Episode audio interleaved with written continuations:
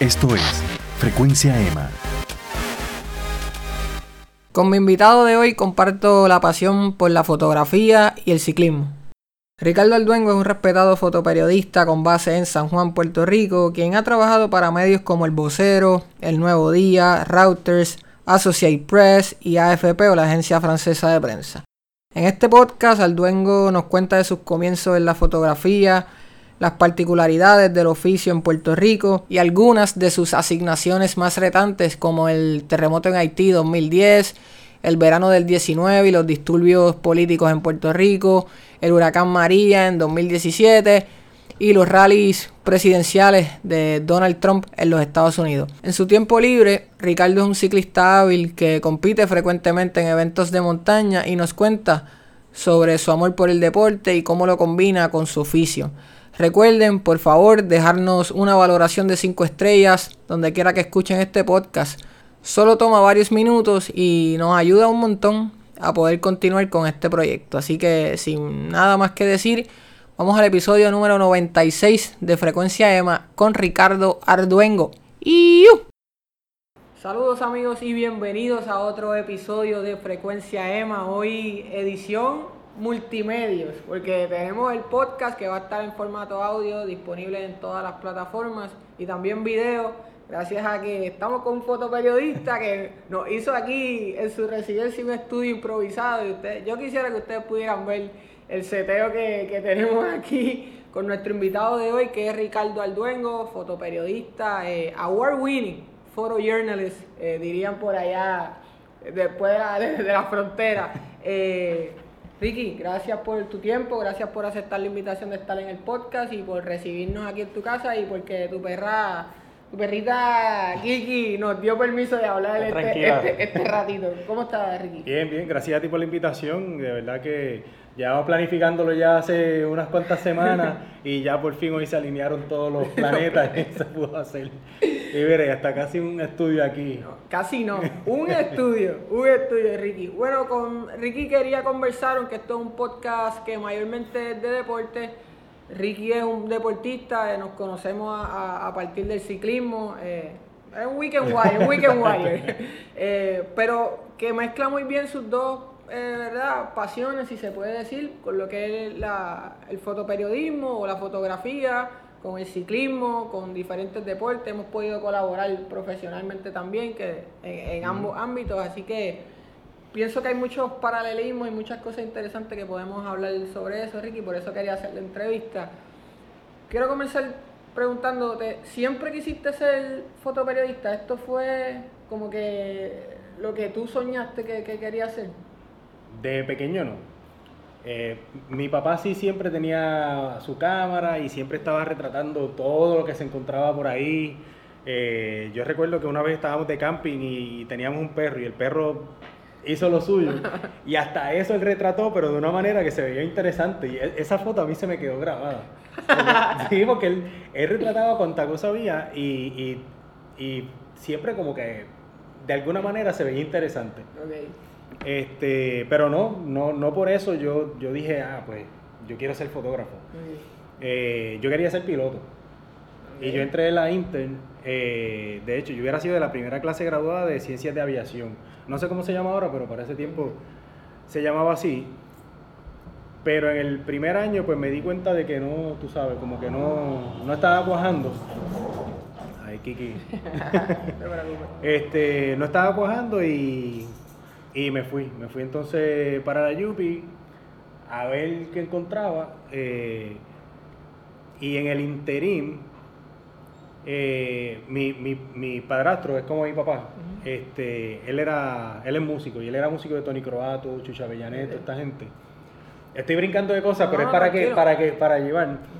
Este, él era músico de ellos y desde pequeño pues yo estaba en ese ambiente de, de, la música, los conciertos, backstage, tirando cablería y todo este revolú. Pues en ese interim de, de la Yupi, eh, mi mamá me dice, mira, Berti, que era el que le hacía el audio a, a, Tony Croato, eh, nos dijo que, que, estaba buscando gente para que lo ayudara, para montar los conciertos y eso. Y, y me fui para allá con un part Y por ahí empecé y aprendí a hacer todo lo de, lo, lo de audio y el monitoreo y con las consolas, tirando cables, todo esto. Eléctrico, como llaman por ahí. No, ma- eléctrico es más televisión, esto es audio, esto es de, concierto. Y entonces eh, Berti de Berti Sound, que todavía él es una leyenda, los que saben de, de, de esto de sonido, él era el que hacía todos los sonidos de los programas de Telemundo que eran en vivo. Y cuando habían orquestas y todo eso, y por ahí yo entro a Telemundo. Ese fue tu primer guiso profesional, Formal, formal. Sí, sí, porque antes eso era en lo que hiciste de que si en la farmacia, en el puesto de gasolina, en el- Ajá. tú sabes. Pero sí, de, de, de verdad, pues, pues fue ese. Entonces, cuando a ella yo dejo la universidad, pues porque me gusta mucho eso.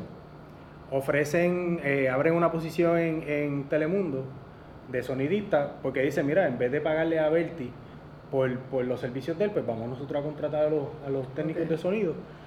Y entonces ahí es que yo entro a, a Telemundo. Pero en Telemundo tú entras como técnico de estudio, no como sonidista. Pues fui a, fui a un, este, cogí un, un curso de esto como el CAT, no es el CAT, era otra escuela que, que ya no existe, para, pues, para tener un diploma para poder trabajar en Telemundo. Curso técnico. de- Exacto, sí, fue, un año. Pero mientras tanto estaba en Telemundo ya.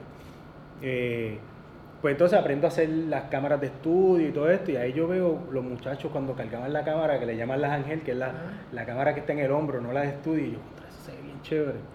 Y le, le preguntaba a los muchachos y poquito a poquito me fueron soltando. Para hacerte el cuento largo corto, de ahí este, abren una posición en la unidad de exteriores, que es haciendo todos los, los programas, todos los sketches que se hacían en exteriores, sí, pues haciendo audio. Pero lo mismo, yo quería hacer luces, quería hacer cámaras Ok. y poquito a poquito pues fui aprendiendo. De ahí surgió una oportunidad en noticias. Como ya yo tenía más o menos la experiencia con la cámara Ángel, y ahí es que yo empiezo en noticias. Eso fue como para el 97, por ahí, 98. Y de ahí Wow. para abajo me aburrí. siempre tenía mi cámara, siempre tenía mi camarita de foto cuando cubría cosas así trascendentales, lo de Vieque, cuando lo de la María y todo esto. ajá. Este, siempre estaba, yo, ya yo trabajaba en, en el departamento de noticias de Telemundo. La, la famosa desobediencia civil. Exacto. Este, y siempre, como a veces uno pasaba dos, tres, cuatro semanas por allá quedándote, pues cuando no estaba tirando video, pues hacía fotitos con la cámara. Hasta que un día estaba así hablando con, con Alina Luciano, que no sé si sabes No, quién es. no, no. Ella es la jefa de fotografía del periódico Claridad. Y es como que la mamá de los pollitos de aquí, todos los, mejores fotoperiodistas que hay aquí han pasado por Claridad y por las manos de Alina. Pues ella un día me, me- me dijo, como estábamos en, en, en Vieques, oye, déjame ver esa foto. Y empieza a ver la foto y me dice, oye, tú eres bueno. Y yo como que, ¿en serio? ¿Tú sabes? oye, y me empezó a dar asignaciones. Y, y ahí, de ahí para abajo, mi, mi primera publicación en papel fue en Claridad, mi primera portada fue en Claridad. Mi primer, mi primer eh, escrito en, en impreso fue Claridad también. ¿De verdad? Sí, gracias Sí. a Norma en H. Dávila que, ¿sabes? Que, que era bien, ¿verdad? Bien cercano a Claridad y demás. Y él me. Algo que yo escribí le, le resonó y lo sometí y me lo publicaron. Qué bien. Pero sí, Claridad. Qué emoción es, ¿verdad? Uno, Sí, uno, mano, ver, uno ver eso en papel. Eso ha cambiado tanto porque hoy en día es el titular que más clics haga. ¿Sabes? En, en prensa digital se brega por qué se leyó más. Ya el, el tener una portada o verte por ahí la gente con, con- con tu artículo, leyéndolo, Sí. una revista, eso está un poquito en peligro de extinción. Yo me acuerdo, yo tenía cajas de, de, de los recortes de los periódicos. Los famosos clips, paper clips, como le dice uno. Y, bueno, ¿cómo fuiste perfeccionándote en, en- en el área? ¿Simplemente te tiraron a los leones, como dice uno, haciendo asignaciones y fallando y aprendiendo? ¿Fuiste autodidacta? ¿Te fuiste a estudiar algo? ¿Tuviste algún mentor? Eh, varios, vario- varios héroes, eh, locales y, y extranjeros, internacionales, eh, que veía su trabajo y, y- y gente que admiro todavía, como te digo, locales y, y de afuera. Me tiraron así a los leones. Alina, para el primero de mayo del 2003, que fue cuando, cuando oficialmente los terrenos de la Marina en Vieques pasan a ser, eh, pasan a manos del gobierno, eh, ese día coincidió con, con el Festival de Claridad y Alina no podía estar allí. yo pedí esos días libres en mi trabajo en Telemundo, porque Alina me preguntó si yo lo podía cubrir para Claridad. Y yo pido esos días libres y me voy con mi camarita, chévere, a, a retratar eso. Y fue un palo, porque no sé si tú recuerdas que, que la gente, porque supuestamente a las 12 de la noche era que iban a abrir los portones y la gente no, la gente dijo, los vamos a abrir ahora y empezaron a maquillar esos portones y tumbaron todo, tumbaron las casetas de cemento, se empezaron a llevar los carros que habían adentro militares, los prendieron en fuego, o sea, fue una cosa, tú sabes, pero era el pueblo frustrado, o sea, tú- Claro. pero, pero yo, rookie, en esa situación, tú sabes, como que está fuerte. Sí. ¿sabes? A los leones full. A los leones full. Y salió bien. Y cuando Alina vio las fotos, su reacción fue darme una, bofetada.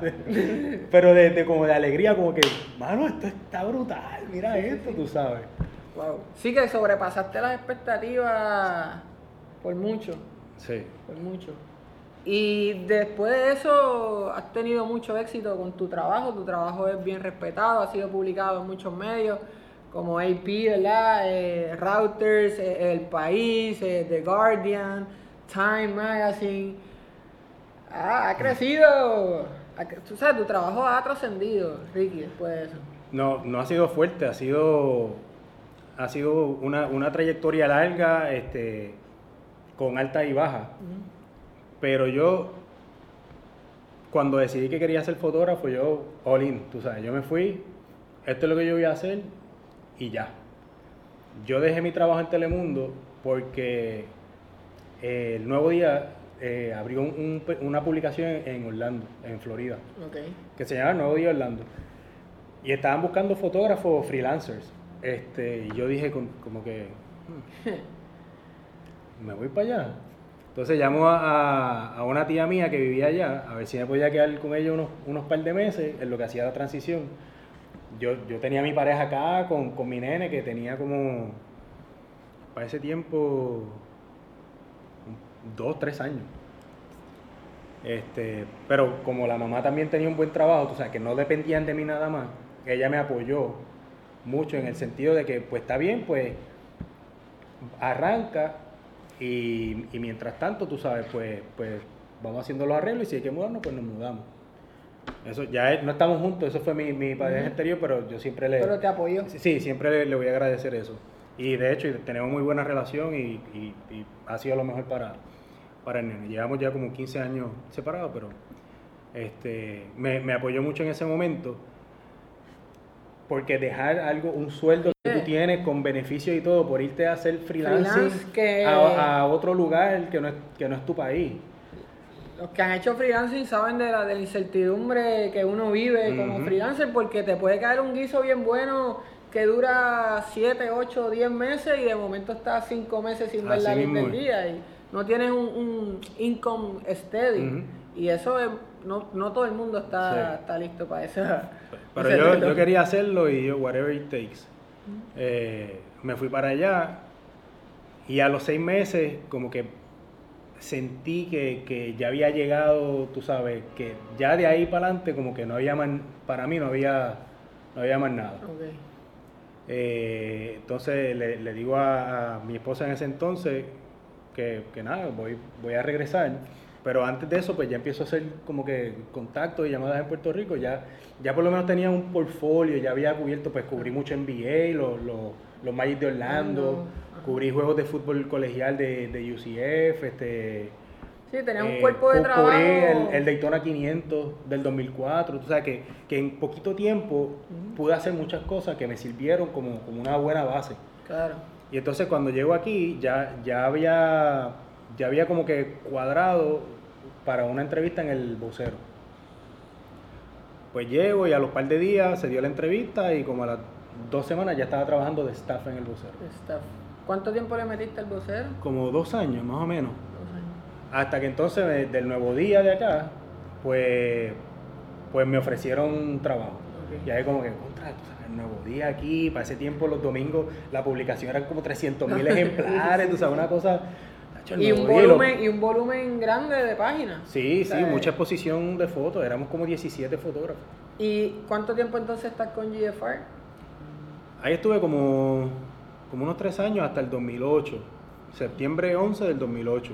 Que ahí yo digo, esto que yo estoy haciendo aquí, yo lo puedo hacer por mi cuenta y, y tener más flexibilidad, tú sabes, y- Claro. y poner mi precio, eh, no lo que me estaba ganando por hora, que no era malo para ese tiempo, pero, pero yo pensaba que podía hacer un poquito más por mi cuenta. Y me fui y desde el 2004, cuando yo llegué de, de- de Florida, cuando yo- de, de las personas que yo contacté fue Andrés Layton, que era el, el editor de fotos de, de, de AP, de Associated. Press, en Puerto Rico y el Caribe. Y él, pues, pues, por lo que te dije de las, las cosas que pude tirar allá, Mm. pues le gustó mi portfolio y empezó a darme eh, asignaciones, pero bien esporádico, mientras, porque como estaba esta full time en el, en, en el nuevo día, pues no podía hacer mucho. Pero cuando me voy por fin en el 2008, pues ahí él comienza a darme más, más asignaciones y como al año me da un retainer, que, que es como un sueldo fijo, no es mucho, pero es como un sueldo para retenerte. Pero para entonces te pagan extra cada vez que haces una asignación. Es como un... Para tenerte en el roster fijo, Exacto. saber que tú... si y tienes- para ellos nada más. Exacto. Cierta exclusividad, si se puede decir. Exacto. Y así estuve con ellos como 12, 13 años, cubriendo Puerto Rico y el Caribe. ¿Qué tiene de particular, Ricky, ser un fotoperiodista en Puerto Rico? Y te, te, te alineo más la pregunta. Por la criminalidad, por nuestra cultura, por no sé si el volumen de deporte, por tanta cosa que pasa en esta isla de 100 por 35. eh, y que se puede cubrir la isla completa en un día. O sea, Ujú. tú pudieras muy bien tirar en la mañana en San Juan y la Mayagüeja algo al mediodía y en la noche estar en Ponce Ujú. si quisiera. ¿Qué tiene de particular ser un fotoperiodista en Puerto Rico? O sea, Bueno, aparte de la cantidad de, de noticias que genera la isla, Sí. que, que pueden ser de, de interés internacional, pues como la crisis social, la, la crisis económica, eh, los deportes. Lo otro es que estamos en el, en el centro del Caribe y es bien fácil moverte alrededor, República Dominicana, Haití, Santa Cruz, San Tomás, Guadalupe, todas esas, islas. Eh, pues, la posición geográfica eh, como estratégica que siempre hemos tenido exacto, también flu- influye en el fotoperiodismo. sí, definitivamente. Eh, y obviamente has tenido que viajar a muchos países para, tu, para tus asignaciones. Veo que cubres mucho la isla, eh, el Caribe, pero definitivamente Haití ha sido como unos headquarters para ti, si se puede decir, en la última década, eh, a partir de- del terremoto del 2010. Eh, antes de eso, en el 2006, eh, yo fui a cubrir, que igual pedí unos días libres en el, en el Nuevo Día, Eso se llama joseo, eso se llama joseo. porque Andrés Leighton me, me preguntó si... No, yo le pregunté a Andrés Leighton si yo los podía acompañar. Ok. Y él me dijo, yo no te puedo asegurar assignment, pero sí te puedes quedar conmigo este, y comes con nosotros, porque esto era los budgets. Claro, claro, claro. Este, y entonces yo pido los, los días libres en el nuevo día para irme para allá, pago mi pasaje. eh, y, y eso fue, no sé si te dije, que eso fue para la- las primeras elecciones presidenciales luego de que derrocaran a Aristide. Fueron las primeras el- elecciones eh, eh, que se hicieron en, en el país, eso fue en el 2006. Así que cuando surge lo del terremoto en el 2010, no sé si por esa experiencia que ya tenías, eres como que la persona que, que se activa. ¿Cómo llegas a cubrir el terremoto de Haití en el, en el 2010? Pues se alinearon los, los planetas nuevamente. Sí. Es, es que esta profesión es como 70% suerte. Ah, y y el otro 30 30% es tú saber qué hacer cuando te toca esa suerte, saber, saber cómo bregar con ella. Definitivo. Andrés Leighton, que era el, el jefe, él es chileno. Él estaba en Chile visitando a su familia. El otro fotógrafo que estaba, que era el fotógrafo staff de Haití, eh, Ramón Espinosa, es español y estaba de vacaciones en España. El otro fotógrafo staff de aquí, Brennan Linsley, estaba eh, embedded con unas tropas en, en Irak o Afganistán. Entonces era como que, El rundown. Pam, pam. Claro, este es el único tipo que queda aquí. Hermano, pues, ¿qué remedio? Vete. Y el terremoto fue como a las 5 y media de la tarde y ese mismo día yo empecé a hacer gestiones para irme, pero en la mesa que, que era en México se tardaron en tomar la decisión y cuando ya dijeron que sí, ya no habían vuelos para Santo Domingo para de ahí llegar a... porque el, aeropuerto estaba cerrado porque sufrió daño. Había que ir en carro obligado. Este, pero al otro día me monté en el primer vuelo a Santo Domingo que, que llegaba ya como a las 6 de la mañana y de ahí nos fuimos en carro hasta Puerto Príncipe.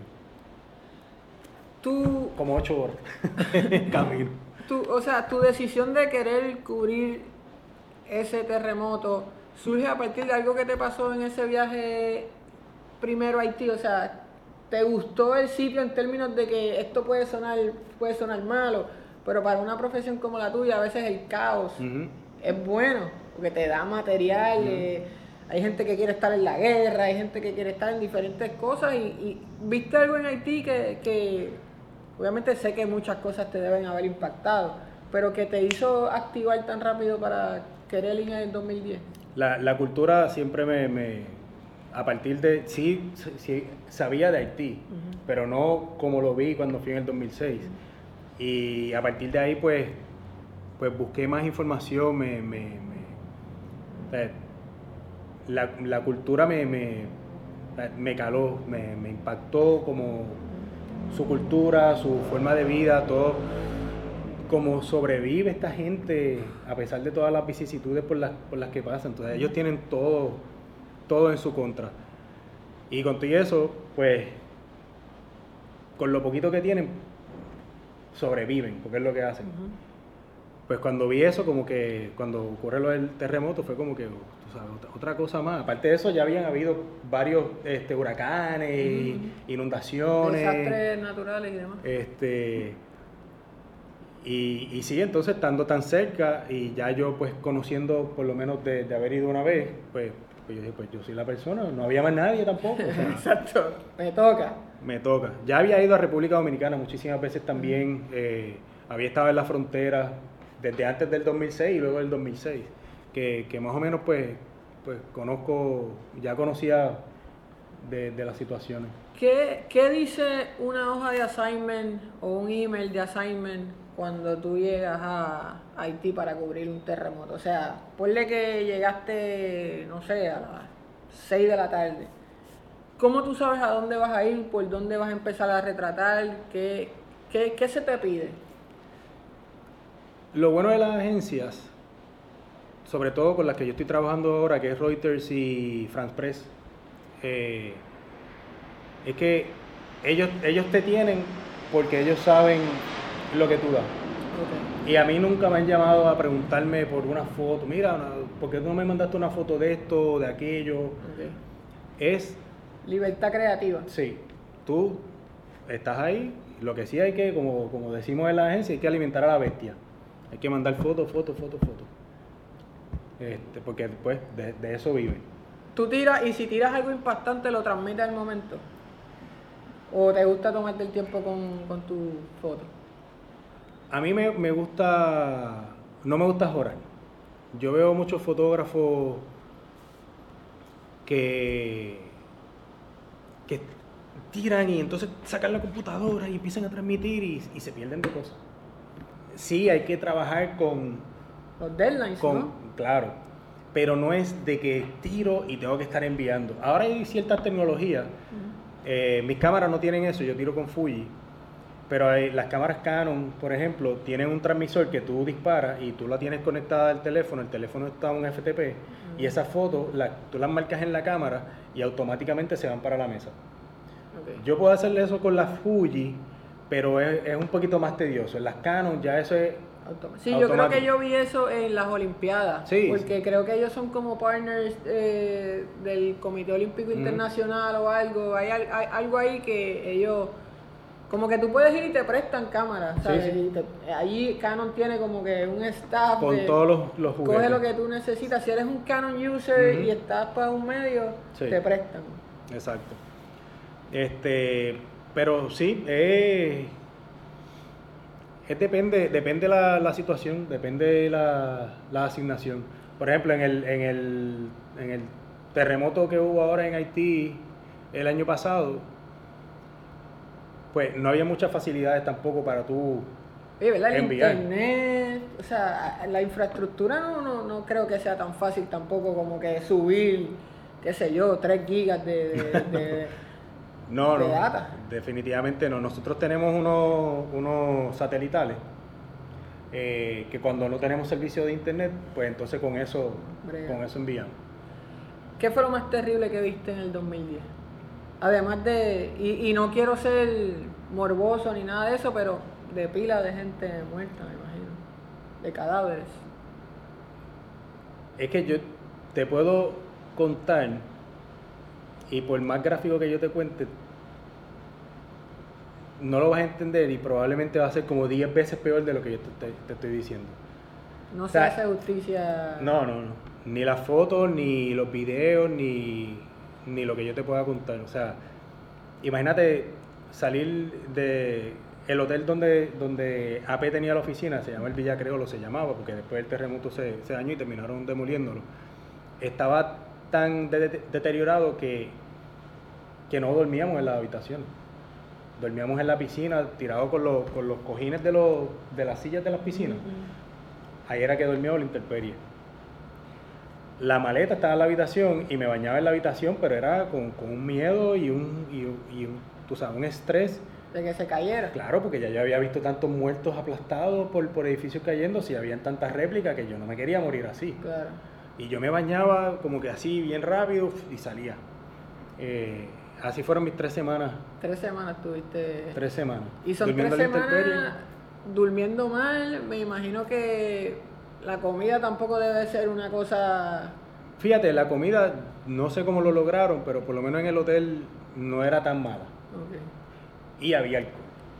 Eso ayudó mucho. había alcohol y, y por las noches. Había que despejarse de alguna manera. Sí, man, eh, a veces me sentía como que culpable, me sentía mal porque, porque teníamos, teníamos esa, Facilidad. esos lujos en, Claro, en ese claro. momento Ajá, ajá. este, que los otros no tenían. Pero de alguna manera había que, que, tú sabes, digerir todo eso. Y no hablábamos de lo que estábamos, de lo que habíamos cubierto durante el día. Hablábamos de, De todo de carros que- de carrera, de, de, de paracaídas, no sé, de cualquier otra cosa menos de lo que estábamos cubriendo. Claro, yo pienso que es como un mecanismo como para preservar la salud mental, porque es que te puedes ir por un boquete de, de- de aflicción, o sea, a menos que seas el tipo con el corazón más duro del mundo y que no te importe nada, pero ver ese mal de, de cadáveres, saber que la recuperación de eso iba a ser súper a largo plazo. Los problemas que hubo con los suministros, eh, que eso me imagino que fue otro, o- otra cosa que agravó mucho la crisis, que si no encontrabas una salida como esa, Ujú. terminabas con un PSD, como es, un post-traumatic Sí. disorder. Imagínate. Eh, heavy. Tú sabes lo que es tú salir a trabajar, abres el portón y ya tienes 20, 30 cadáveres. Así, o sea, tenías que caminar así Saltando entre, entre ellos. Bueno, yo he visto, yo he visto mucho de, de- de- del trabajo último que has hecho cuando, cuando has ido allá a Haití. eh, eh, vi lo del, asesinato del expresidente. Eh, ¿Hace cuánto fue eso? Eso fue en Julio, ¿verdad? Junio, julio. Fue en verano pasado. eh, bueno, parece que el país vive en una guerra constante. ¿Hay, hay paz en Haití? O sea... No es- y no es solamente una guerra creada, sino de que es, es algo inexplicable. Y yo no creo en estas cosas del vudú, porque mucha gente viene con, ah, pero es que ellos son del vudú y la santería. No, la mayoría de, de la gente, de los haitianos, son católicos, la mayoría. Hay muchas iglesias, hay catedrales, y yo quisiera que tuviera los domingos, cada vez que yo estoy allá, yo trato de ir a la iglesia los domingos a retratar las misas y, y los cultos. Porque la gente tiene esa falsa percepción de que, ay, ellos le pasa eso porque son vudú. No, hay, igual que en Puerto Rico, hay santeros, hay vudú, hay todo eso. Pues allá hay más porque, porque eso es, eso es algo que, que- eso es, es más cultural. Claro. eh, es más cultural. Pero volviendo a, a lo que te estaba a la otra línea de pensamiento, que algo sucede porque o sea, no sé qué le pasa a ese país, que no salen, no salen del, del hoyo. El presidente, lo mataron. Lo, pues todo lo que hubo, las protestas, la- las marchas, eh, regresa a Puerto Rico. A, qué sé yo, como a los 7, Sí, 10 sí. días, entonces el terremoto en el, en el sur. Recuerdo que cuando llegaste cuadramos para hacer esto. Ajá. Te dije, ah, pues vamos a grabar para hablar de lo que hiciste. Y como a los siete días, ah, me voy mañana para Haití, no sé cuándo, cuándo regreso. Exacto. Tú tienes, por algún lado leí, creo que en tu página, que tienes training en, en hostile environment, ¿sabes? Sí. En ambientes hostiles. ¿Qué, qué se aprende ahí? En un curso de, de ambientes, eh, para ambientes hostiles como fotoperiodista o fotógrafo. Pues desde bregar con tu cabeza en, en ese tipo de situaciones para que te afecten lo menos posible. Eh, cómo, cómo manejar personas hostiles. Eh, porque no te enseñan este taifucho y de estas cosas y tirar a la gente al piso. No, no, sino de cómo a, a, a de-escalate la- las situaciones eh, y cómo defenderte, pero no, no para tú matar a alguien ahí, No, claro, Steven. Seagal con un bolígrafo. No. Este, No es un training de jiu-jitsu. Primeros auxilios, cómo, cómo, cómo extender, no salvar vidas, sino cómo extender el, eh, cómo se, la brecha que tiene una persona desde que recibe la herida hasta que muere, pues cómo extender esa brecha para recibir ayuda profesional. O sea, como que mantenerlos con vida lo, lo más tiempo posible Claro. para que sobrevivan a, a la situación, ya sea una herida de bala, un desmembramiento, un, un golpe, este, ese tipo de cosas. Te enseñan eh, si te secuestran, cómo manejar la situación. En el training te secuestran. Y aunque uno sabe que es un training, hay gente en el training que se rompen, que empiezan a llorar, empiezan a gritar, sáquenme de aquí, no puedo, porque te ponen una capucha, te meten en el baúl de un carro, te empiezan a guiar, pasan lomo, pasan minutos, después te bajan del carro, te arrodillan en el piso, en el sol, te dejan ahí, tú sabes. El verdadero training, Sí. Ricky. O sea, esto no es juego. Esto No, es no, como- exacto. Te digo que yo vi mucha gente que tú los veías así, eh, fuerte y rompiéndose. Eh, Es un training.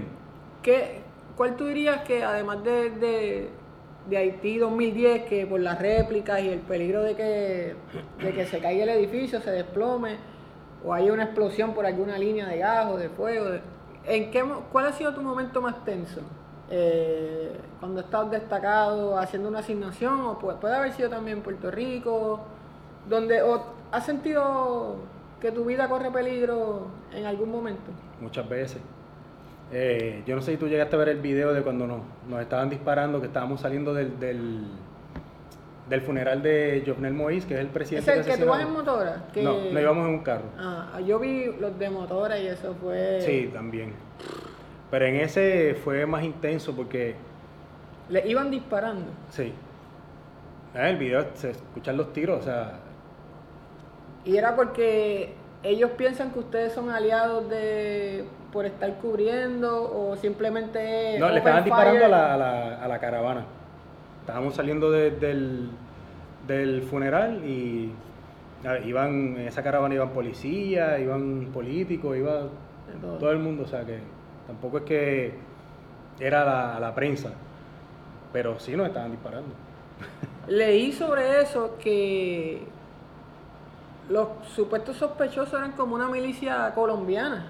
Esto, que habían recibido training así militar y que alguien en Miami los contrató para hacer esa operación. ¿Eso se, se corroboró? o- Sí, son, son ex militares colombianos. Y sí, es es una guerrilla de mercenarios. Eh, por lo que he sabido de- de- de- del caso, yo creo que la mayoría de ellos de verdad no sabían que iban a asesinar al presidente. Muchos de ellos Sí. pensaban que ellos iban de support a un operativo de la DEA. Pero sí algunos de ellos sabían, pero eran veintipico. O sea, no Y todos sabían. Supuestamente ellos en la intervención, ellos gritan como que Ajá. DEA, qué sé yo, drugs, whatever Sí, operation, y, y como que algunos de ellos piensan que van de seguridad de este, de uno de, de- de las personas que se menciona, que Ujú. es eh, alguien que vive en Miami, que aparentemente quería correr por la presidencia y armó esta...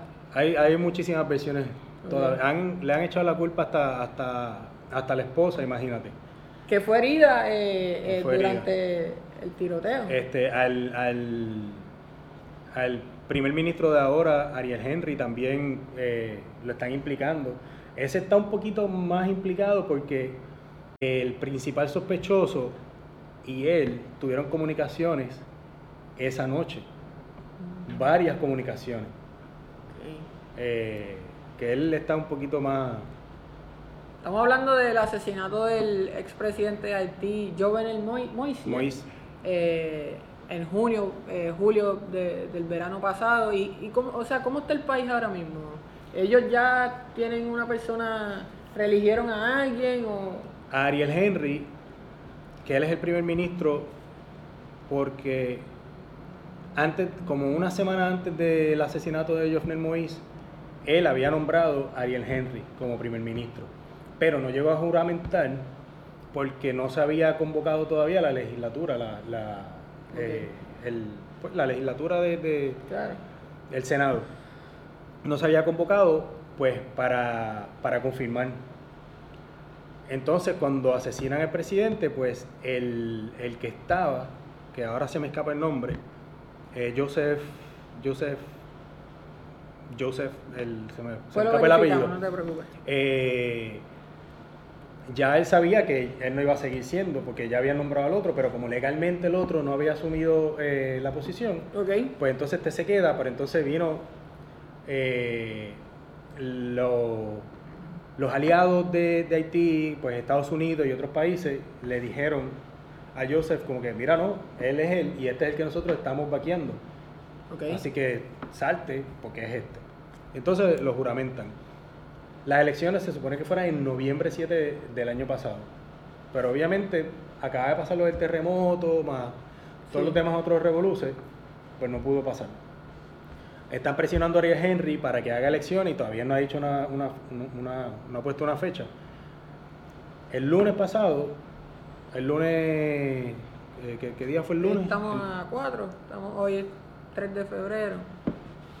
el, primer- el primero, bueno, el lunes pasado, eh, hubo como que unas elecciones internas de diversos grupos, uniones, eh, sectores religiosos eh, y partidos políticos para hacer una elección y, y elegir un presidente para sacar a Ariel Henry, porque Ariel Henry no es el presidente, es el primer ministro.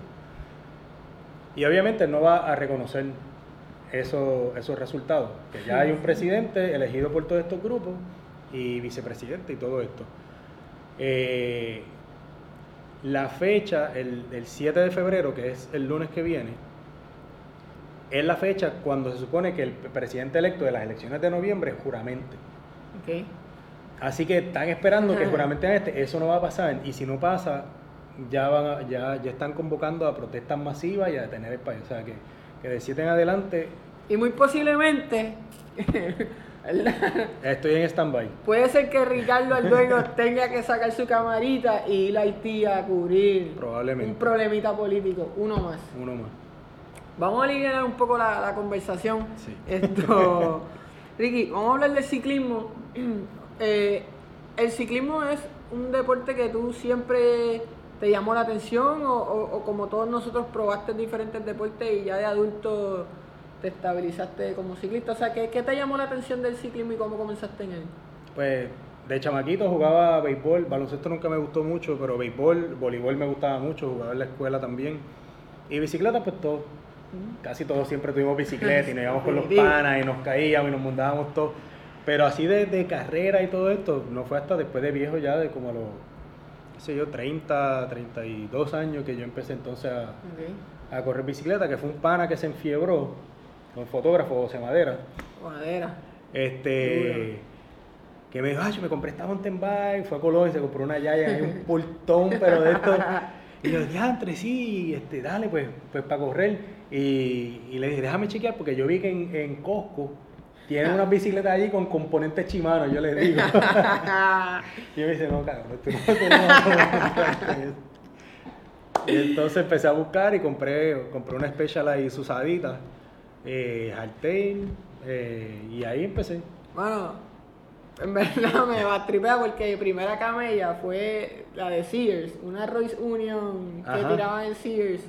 Y yo pensaba que yo tenía un bicicletón, ¿sabes? Yo pensaba que yo Pero es iba a que, es que yo veía esas mountain bikes de, de, de, de Costco como, como la hostia, tú sabes, pues, esta es la que es. Eh, ¿y, ¿Y qué entonces ha llegado a representar el, el ciclismo para ti? Eh, en términos de que es un escape de tu vida profesional o de la presión que pueda traer estos eventos que, dejan a uno marcado porque lo que tú viste allí te lo lleva. Más allá de que, de que mentalmente seas una persona fuerte y sepas manejar, lo haces más por salud, eres una persona competitiva y, y ese drive te da la bicicleta. O sea, ¿qué, qué representa el ciclismo o la bicicleta para Ricardo Aldón? Todo, eso que dijiste, todo eso y, y un poquito más. Eh, aparte de que o sea, me fascina, es como tú dices, es el escape de, de, de todos estos revoluces. Eh, y una de las cosas que más beneficio, aparte del, del beneficio mental y psicológico, de la felicidad que te da correr bicicleta y cómo te, te- te ayuda a drenar todo, es cómo físicamente te ayuda a, a trabajar.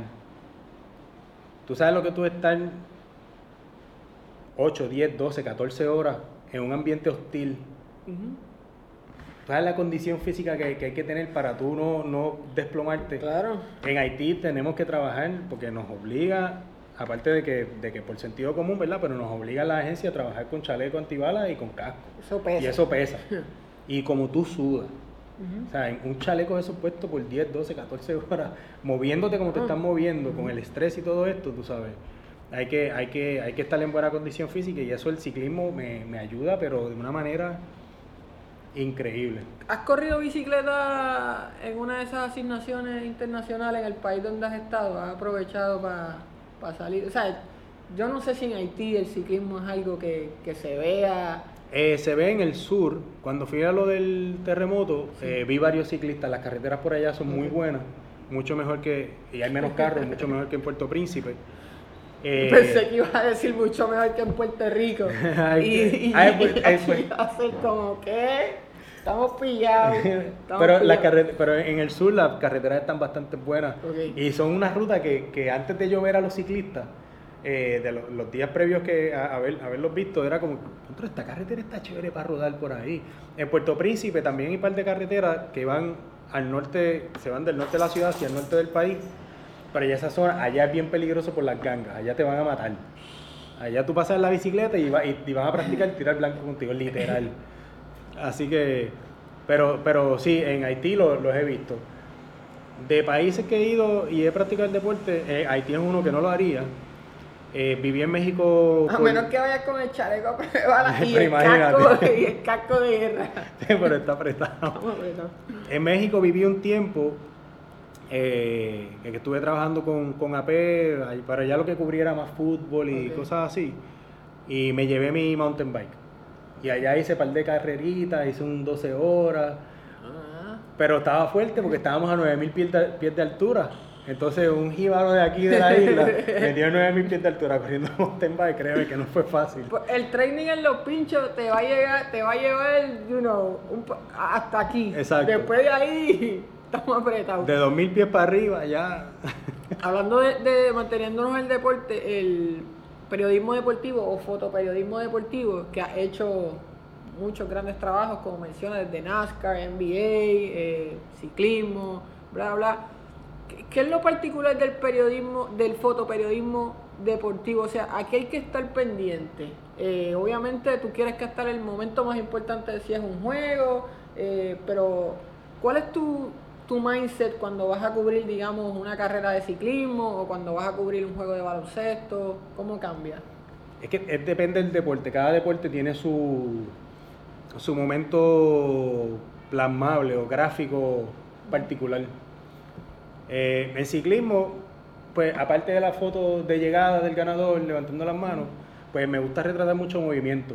Eh, ya lo habíamos hablado, ¿te acuerdas? De, de- de tirar una, a una- un short speed bajito para hacer el barrido. Ese tipo de... Me, me gusta darle mucho movimiento a, la- a las fotos. Y, y trato de practicarlo en, en, este, en casi todos los deportes. hasta en baloncesto he hecho barrido, que, que típicamente no se hace, eh, para darle movimiento a la, a la foto, aunque sea un, un estilo. ¿Te falta algo por lograr en, en- en el, en el fotoperiodismo deportivo? Que no sé si has tirado un, qué sé yo, una copa mundial de, de, de De hecho, una mi, olimpiada. mi esposa me preguntó por qué no iba a la Copa de ahora y yo, porque ahí van las estrellitas. este, no, es que me gusta tirar deporte, pero no es lo mío. Me- a mí me interesa más el fotoperiodismo como tal, eh, eh, la documentación de, de- de sucesos históricos, aunque hay muchos sucesos deportivos que son históricos, como Claro. las Olimpiadas. Eh, pero me gusta más la documentación de, de- temas sociales, este tipo de cosas. Pero me encantan los deportes. He tirado mucho fútbol en, en- en la región del Caribe, torneos de la, de la FIFA. Eh, FIBA he tirado también en, en el Caribe. Arizona tiraba NFL, ¿verdad? Tiraba fútbol NFL, americano. este, tiré NBA también, tiré NASCAR también en Arizona, eh, tiré par de rallies de Trump, que eso parece que es un deporte intenso. Raíz de Trump, eh, esos eventos políticos, he visto, tú pienso que tienes mucho oficio en, en tu profesión. Hay gente que puede hacerlo simplemente por, por el dinero o por- porque eso es lo que saben hacer, pero porque he visto que a veces no tienes asignaciones y por cuenta propia vas y haces fotos. Eh, cada vez que hay disturbios por aquí o por el área, sales con tu cámara y, y haces esos commutes que realmente estás en, en lo que amas hacer. Sí, definitivamente. Casi, casi siempre estoy asignado, pero dos o tres he ido porque, porque quiero documentar esa parte de la historia del- de- del país. Yendo para atrás, Ricky renuncia. Esa, ese momento. Eso fue bien doloroso para mí. Te voy a decir por qué, porque yo estaba viviendo en Tennessee. Yo estaba en Tennessee y viendo todo eso y viendo a este, a este pueblo por fin despertar Sí. y yo no estar aquí. Eh, o sea, estar en otro país fue fuerte. Tan fuerte de que, de que yo dije, fuck it, yo voy para allá. Llamo a mi jefe y le digo, yo estaba trabajando en St. Jude, en, en el departamento de comunicaciones como fotógrafo. Eh, pero no es lo mismo, no es nada que tenga que ver con fotoperiodismo, es, es documentando la, pues, las actividades, fundraising y todo esto. San Jude, el hospital. El hospital en, en Memphis, Tennessee. de- Yo, yo, yo cogí ese trabajo pensando que ya yo estaba listo para, tú sabes. Settle down, como. sí, sí, pero en el verano del 2019 me di cuenta de que, de que no. ok. Cuando yo vi eso y, y llamo a mi jefe y le digo, mira, Mike, este, está pasando esto en Puerto Rico, por lo menos él, él, él es un fotoperiodista también, que, que dejó el, el- el fotoperiodismo, pues eso mismo, porque estaba ready para, para hacer down. Y él me entendió, pero me dijo, mira, pero tenemos ahora un evento bien importante, que es el torneo de golf de, de St. Jude. Este, te puedes ir en dos semanas. Y pues dos semanas ya todo se acabó. Y nada, y lo dejé ahí como que, y, esa, y esa noche veo que se intensifican las protestas. Y como que, y entonces Gloriana, mi esposa, me dice como que, diantre, pero mira, tú sabes, nos estamos perdiendo esto. Yo agarré el teléfono y le dije, mira Mike, yo no soy así, yo soy una persona bien responsable. Y él lo sabe, y él lo sabe. Y se lo dije, tú sabes cómo yo soy. Pero yo, yo lo siento mucho, pero yo tengo que ir para Puerto Rico. Yo sé las consecuencias que esto va a traer, Ok. pero yo me tengo que ir. O sea, yo tengo que estar. Yo tengo que ser parte de eso y yo tengo que documentar eso. Y él se tú- quedó en shock y como que me dijo, ok. Ahí mismo compré el pasaje para, para venir para acá. Eso fue 23 de julio. Eh, y como a los 10 minutos mi jefe me vuelve a llamar. Como que, ¿tú sabes lo que estás haciendo? Y yo, sí, de verdad que sí. Y me dice, pues ok. Me dijo, go for it. Hablamos cuando regrese. Y me fui. Cubrí, este, estuve esos días. eh, no hice nada más que llegar. O sea, eh, compré el pasaje y llamo a, a la mesa de AFP y como que, ¿en serio que vas para allá? Estamos bien contentos de que vayas para allá. Y o sea, que llegué ya con, con, con guiso de, Con guiso. de AFP. Eh, cubrí ese, de esos tres, cuatro días que, que siguieron a, a la renuncia, pues, pues los los estuve cubriendo para, ¿Estuviste en Para la, la- en la marcha nacional No, del no. Expreso? ¿Tú Ese día yo no estaba el aquí. día que Ricky en El día antes. Sí, el día antes. Pero también, ese no fue el único evento. tu- Huracán María, aunque yo creo que Huracán María tú vivías en Arizona, ¿verdad? No, yo acababa de regresar de Arizona. Acabas de regresar a Arizona. Yo regresé a Arizona en agosto y en septiembre fue el huracán. y María, si hay algo que fue frustrante, deprimente, triste, fue María. Y, y para ti Porque que... ahí tocó Ahí te tocó a ti también. la o tierra sea, de y, y- exacto, y, y- no había escapatoria de eso. ¿Qué, qué, qué me puedes decir de María? Y de la documentación de María, Cuatro- que, que sé que tu tus visuales de drones y tus visuales aéreos fueron, fueron premiados. Eh, cuatro días sin, sin saber de, de mi esposa, si estaba viva, si estaba bien, si estaba mal, no sabía nada. Ella estaba en- se fue para Barranquita con, ella es de, de Barranquita, y se fue para allá con, con sus papás. Y, y fueron cuatro días porque no había teléfono. No había internet, por lo menos para que ella escribiera un mensaje de texto o poder poner en las redes estoy bien. O sea, no había nada. Eh, no había paso para allá, así que tenía que concentrarme en trabajar y tratar de bloquear eso porque tenía que trabajar y eso lo que lo que pasó, lo que fuera a pasar ya estaba, yo no podía cambiar nada, pues tenía que, que, que bloquearlo para poder trabajar. Pero tan pronto yo supe que abrieron camino para allá, arranqué, que fue como, sí, fue el, el tercer, cuarto día. Y fue complicadísimo llegar. Sí, San Juan a Barranquita. Barranquita. Chacho, Me tardé como tres horas. Que imagínate eso, fue... Pero wow, me imagino estar cuatro días sin saber de tu pareja. Sí. Mi nene por lo menos, él- ellos viven en, en el área de Guaynabo y, y por texto nos pudimos comunicar con que, ok, Claro. estoy bien y ya pues esa parte ya, pero entonces no sabía de Gloriana, no sabía de los papás de ella. Mis papás viven en Florida hace años, así que por ellos, tú sabes, yo, e- esa parte estaba más tranquila, pues. pero Sabes que lo- los fotógrafos que he tenido en el podcast siempre le pregunto, en una era donde todo el mundo es content creator, donde todo el mundo es influencer, donde todo el mundo es fotógrafo, donde existe alguna plataforma como Instagram que de una forma u otra nos hace fotógrafos a todos, ¿sabes? Es un bad trip para alguien que ha tenido que pasar por todo lo que tú has pasado para establecerte como un fotógrafo respetado y verdad que, que- que tiene un cuerpo de trabajo bastante eh, amplio. Es, es un bad trip ver que ahora cualquiera contratan a, a- a cualquiera para que fotografíe o, o sea Pues, freelance. para mí, ya como quien dice, ya yo estoy hecho, ya, ya mi cliente o posibles clientes, pues, pues conocen de, de mi, de, mi, de mi trabajo. Ok. No es justo, y yo lo, y en, y en Instagram yo lo que tengo son como 2.000 seguidores, Claro, claro. y mi trabajo ha sido publicado por todas partes del mundo, y lo que tengo son 2.000 y pico de, de- de seguidores. Es la mejor lección en, en términos de que los seguidores y los likes no van a, para a- nada. para nada a, a determinar cuán exitoso tú puedes ser en el campo laboral. Sí. Y No en es- uno tan audiovisual como, como Sí. la fotografía.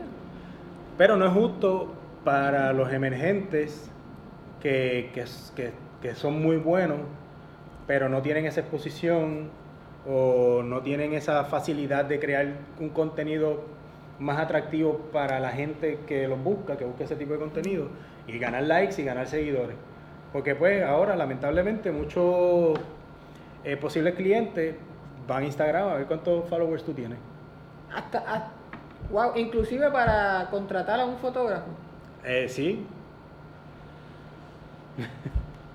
No, has dejado bobo porque pensaba que, que obviamente el portfolio. Por eso te digo, por, por eso te digo, en, en, en gente ya establecida, como, como, qué sé yo, este José Madera, Tonito, Xavier, yo, hay muchos que, que, que, que ya llevamos tantos años en esto que, que no tienen que ver esto, solamente... Eh, sí, mira, Sí. yo tengo el hombre. Pero gente que, eso- que, pero, pero hay gente que es muy buena, que son muy buenos fotógrafos, pero no tienen esa exposición en Instagram porque no saben usarlo, no les interesa o, o no están pendientes de estar subiendo cuanta mierda en, en seguro, Instagram. seguro. Pues, pues lamentablemente esos tienen menos oportunidades que otros fotógrafos que pueden ser un poquito más mediocres Pero son unos duros, se pasan enviando contenido y, y escribiendo cosas y mensajitos y los TikTok y todo esto. Se promocionan bien. Sí. O sea que tú dirías que, que para alguien que está empezando, le podrías aconsejar, de hecho, que además de tirar fotos buenas y de, y de master your craft, tú sabes, eh, llevar una vida saludable en las redes y promocionar tu trabajo también cuenta. Sí, en estos tiempos, lamentablemente. O comprar, o comprar followers. Ah, oye, oye, es un buen... Te dan como 100 mil followers por, por 80 pesos o algo así. Ah. es una buena inversión. Mira, tan pronto terminemos este podcast, por favor, pásame un par de Te- esas. cuando terminemos te voy a enseñar todos los, todos los mensajes que yo tengo en Instagram de. You want more followers. Necesito, por lo menos, me diste 80, tengo que hacer un presupuesto de con unos 500 dólares, como cuánto Tacho, olvídate. le llegaría a Molusco, más o menos. Está como un Con, con 500, con 500 pesos. Con un sí, millón. yo creo que le puede pasar al molusco. Ay, Ricky, Te lo voy a enseñar, pero no, no, No, no, no te, lo, no te voy a dar forward, es para que lo veas nada más. Esa no, esa no me la esperaba. Esto, bueno, Ricky, yo creo que, que ha sido una charla muy amena el tiempo que hemos pasado aquí. Cubrimos parte de tu carrera. Obviamente sé que se nos quedaron un montón de cosas. eh, pero puede que hagamos una segunda parte en una, en una próxima ocasión. Cuando quiera, estamos aquí a tus órdenes, puede ser mi casa, puede ser en el parque, puede ser donde sea, cuenta conmigo. Te agradezco tu tiempo, te agradezco que me hayas recibido aquí, que hayas dado a, a Kiki Kiki se portó súper bien, que ¿verdad, hayas Kiki? dado un premio por no morderme luego, luego de entrar eh, y espero que se repita, mano. Dale, seguro que sí. Durísimo.